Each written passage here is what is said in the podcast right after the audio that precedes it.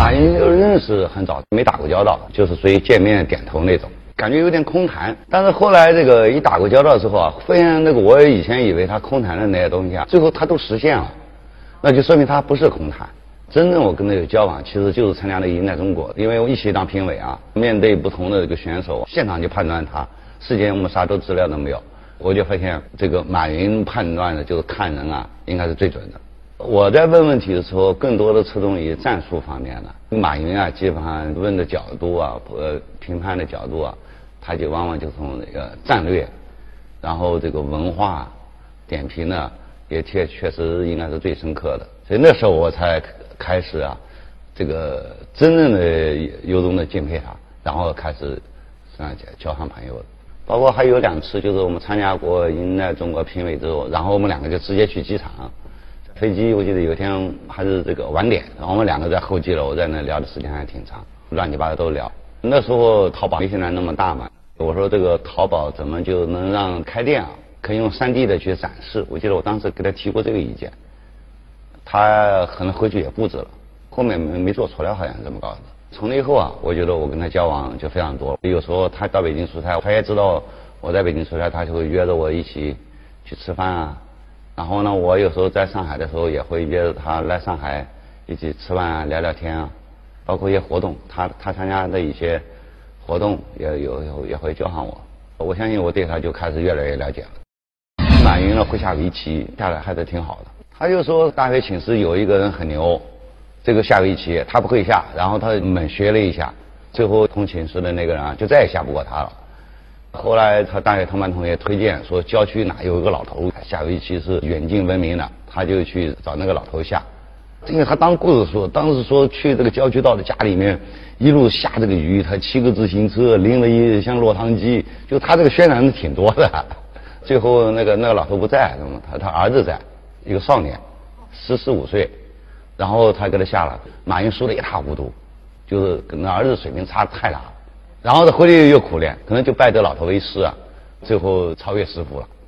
战略啊，其实就跟下围棋的一样，你要看战术的时候，看每一步的时候啊，看的有可能是凑棋，就只看了一步的话，但是你要往后多看个十步二十步啊，有可能那那棋就是很妙的一招。阿里巴巴近七八年来啊，它很多这个布局是曝光的嘛，开始啊，呃，包括我很多人其实我们不理解他为什么要这么走，为什么这个棋子要下来这。但事后证明啊，确实下的非常成功，就有可能战术动作不一定每个动作都是很完美的，但是呢，因为他的战略是正确的，所以呢，这几年他做的每件事啊，还都做成了。我觉得基本上他这些布局都是他们内部啊在那争吵激烈的争吵震荡出来的，外界力量帮助不大的。他内部这个高手很多，然后再加上他本人呢大局观又强又很聪明，现在正在布的一些局，我相信你未来也会非常好。准备实行合伙制之前啊，他有一次这个在三亚跑到我住的酒店啊，三四个小时就跟我讨论这个关于合伙制的问题。其实啊，他跟我说的时候，肯定内部都讨论完了，都已经确定了。因为我毕竟也是管上万人的队伍啊，这方面的经验教训多一点。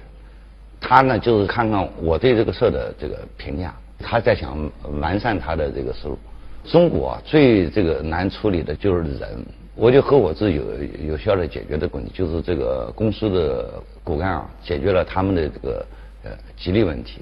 你看那个在国际上，凡是人占这个公司资产比重占的非常大的，都会使用合伙制。比如像律师楼，律师楼其实他那个楼可能是租的，但是真正这个最值钱的就是那帮律师，尤其是呃高水平的律师。像会计师楼也是，像这些往往都使用的合伙制。合伙制最主要的一个特点就是说，产生利润之后，我首先是这个让合伙人先分这部分钱，然后的才是股东。但是互联网企业其实啊，跟律师楼啊、跟会计师楼其实是一样的，最核心的资产其实是人。所以这个互联网企业使用合伙制，啊，呃，我觉得应该是个还是非常巧妙、非常高明的。他不光是考虑的元老问题，其实他也考虑了后来来的这些学历很高的人。他也他也考虑这个，而且他呢每年还会有进有出，他产生一个机制，合伙人比如三分之二投票通过就可以淘汰出去呃几个人，然后呢又可以引进多少人。我相信我要是股东我也会同意的，因为毕竟合伙人他是公司的最核心的，因为这这部分人数，呃，他也不是特别多，他们那个利益分配啊，总额也大不了。得和失比起来，那得要远远大于失的。最后他实施了，我觉得合伙这是很成功的，因为你算中国是应该他是布局是最早的，那时候他没对外说这个，他跟我说过，他考虑的肯定非常深了。等外面知道的时候，他云计算已经做的很大了。现在他的优势就出来了，像大数据时代，他他一下就走到前面去了。他一般来讲就是要跟我讨论的时候，他肯定是内部差不多了，对。其实那时候他出错率已经很低了，我可能只起了一个验证作用。物流应该是在两年前嘛，我觉得他脑子里面就一直在想想这个。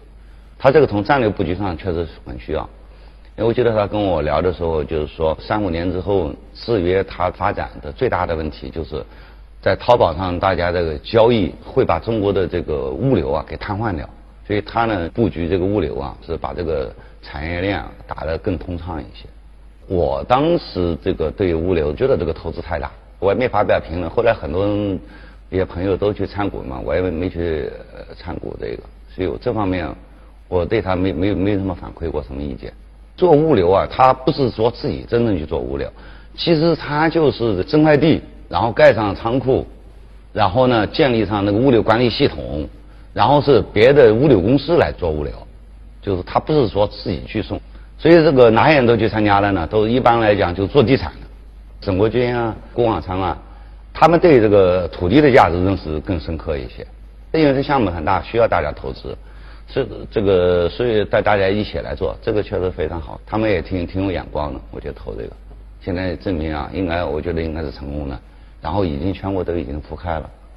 其实他后面很大一部分是这样的，比如他以前的客户群只有几百万，后来几千万，现在几亿。后面他再想让让他的整个这个生态圈啊，呃，再扩大的话，过去那些手段就不行了，就是他都都已经用完了。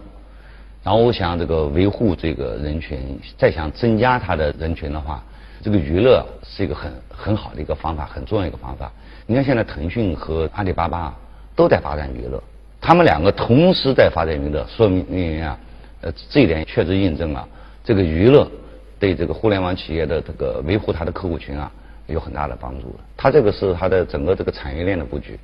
哪怕电影最后它打平手不赚钱。其实他对他来讲，他都是有必要的，因为这个中国的娱乐呢，未来又是个大发展的，这个这个文化产业啊，又是个大发展的。我相信他本身娱乐他又能赚钱的，然后呢，他战略布局呢，他又需要这一块的。我相信他的布局啊，再过几年啊，大家是就能看明白了。其实阿里巴巴基本上不搞财务投资，他一定是是战略布局的需要。他投资那个公司，其实那公司价格贵一点、便宜一点，对他全局影响并不大，就是整个战略的需要。你要看他这个某一个投资啊，你看了有可能，呃，他并不合算，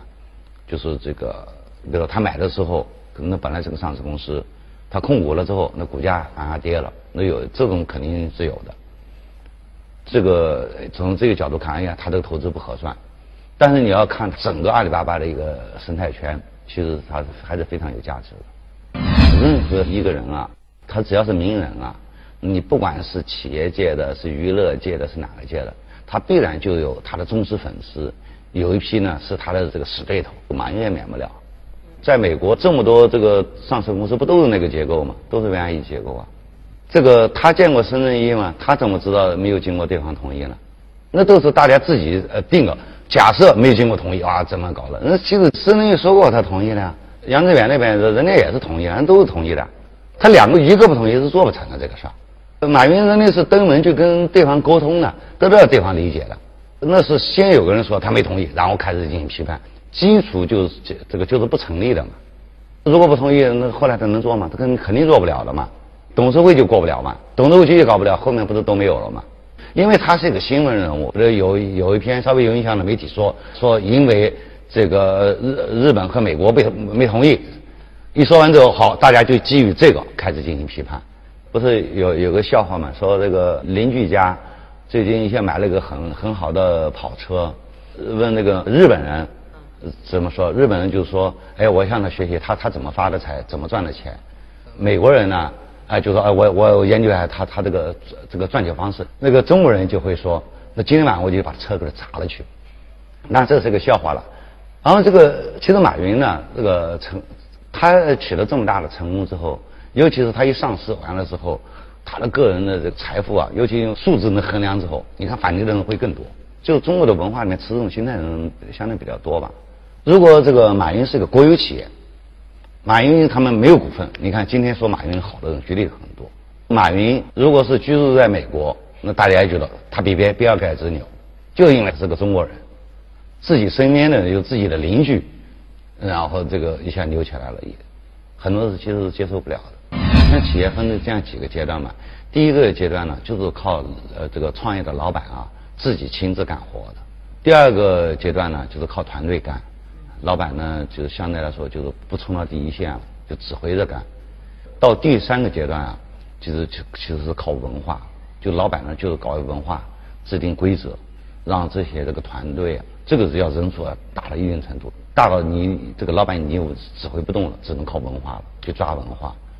马云那个他在这个阿里巴巴内部建立这这套文化非常好，能干的人啊能出得来，嗯能到合适的位置，然后这个到了合适位置之后还能这个有很足的干劲。他不断在培养他这个团队，他把团队下面人都快逼疯了，就逼下面人啊学习、研究、上进，然后呢不行还从外面再再请人来再逼。迎来中国结束也就可能两三个月吧，我去和他的核心团队讲过课，他呢要我讲一下我这个脑白金从开始到后面怎么做起来的，增加一些营销方面的知识。身为马云很在乎他这个团队的成长，这个团队确实很棒。其实他的大多数的决策、初创产这个想法不是他本人，是下面的团队，他最后拍的板。那他就给下面的压压力很大嘛，干的不好马上就撤你，这点做的很好，很不讲情面。你看那个员工很亢奋啊，亢奋就意味着他在在不断的在思考，在干活，在交学费，这些人会成会成长一批人出来。八零八五后、九零后那些人啊，再过几年也也能出高管出来。因为互联网这个轻资产，它是要靠一帮年轻人，靠一帮疯子，这个去敢想敢干。所以这个阿里巴巴的文化和传统的，你比如和我们的、和联想的、和这些的，其实文化差异还是挺大的。你比如这个，他就琢磨，就说如果一个干部这个在管一个部门，管到满到这个二十四个月之后，他觉得他的激情就会下降。所以呢，他就他一般就是不超过两年。我就把你这个部门我给你打乱一次，该换岗的换岗，该部门拆散的拆散，该合并的合并。传统的企业不敢那么干，一一打包乱就乱了。呃，互联网企业他不怕，所以这个互联网企业更加需要创新，更加需要那些第一次听着不切合实际的想法，然后就完善很多，其实其实最后都实现了。所以他这个马云培养人是有一套。我觉得他最忙的时候，其实啊就是在上市前。以及刚上完市这段时间，一旦上完市之后，我觉得他会比以前要好一些。他其他板块啊，就是自主权会更大一些，他呢可能会轻松一些。我觉得他重点还管了一个是战略，就是方向性的东西；第二个就是人，他就管这个核心干部，他的那个考核机制也是比较合理的。所以呢，他现在啊很多细节，其实他这也是不管。其实他苦呢，我觉得他几个几个量苦，一个呢就是政策和法规啊，到到时候对他这个企业啊压得很不舒服，我觉得这个是他很苦的。企业的困难，我相信他他基本上没太当一回事。竞争呢，过去呢他倒觉得不算苦，但是最近呢，你比如像春节期间，他的确实感到压力很大，后来就赶快就是开会啊、布局啊、采取措施啊。但这种呢，嗯，还好。这这种呢，他只是觉得有压力，不会苦恼。政策上的事儿，来自监管部门一些不合理的一些这个监管，会让他确实很苦恼。你比如像我最后一次的时候，他就跟我讨论，将来上完市之后呢，他要把他个人钱拿一部分去建个大学，就是淘宝大学，然后多多少钱，然后要要大学准备怎么做，然后呢，他还希望我能去到大学去给他当。呃，当教授，在这个上面，我觉得他就挥金如土。他觉得培养人很重要。中国一批这个呃创业成功的人啊，其实这个财富观其实大部分都差不多，呃，马云呢，我觉得也是其中一个吧，也不能说就他这个做的特别怎么样。当那个钱多到一定程度的时候啊，他的这个眼睛里面啊，就是看那个钱啊，他觉得有后面不是不再是钞票啊、车子啊、房子啊，不是这些东西，其实就是一个呃衡量指标，就是个数字。呃，有的人呢，去对这个数字呢，就是更希望它增长速度快一点；但有的人呢，就相对对这个呢，就反应不是太敏感。我觉得马云呢，就相对不是那么敏感，就是他不会去算，哎呀，上完市之后，啊，我有多少钱了，我我怎么怎么样？其实他呢，相对来说，相对来说呢，是迟钝一些。会，马云就是强调，就是说，你刚创业的时候，很小的时候，你别去空谈那些这个战略。是刚特别小的时候啊，你就首先你就怎么样，你的这个产品、你的服务是什么东西，你把这个东西做好，不要太空想。他这个大企业家更应该学，因为他是一个呃大的标杆，因为这种标杆很少嘛。你看那个中国电子商务啊，我们在世界上本来没有我们一席之地的，嗯，一说都说美国。你看阿里巴巴一上市之后，全世界都知道。这个最做的最大的、最先进的、走到世界前面的是中国，而不是美国。所以我觉得他还是做出相当大大的贡献。他的思想基本上在云南中国那里面基本上都说了，就看一下那个基本上差不多了。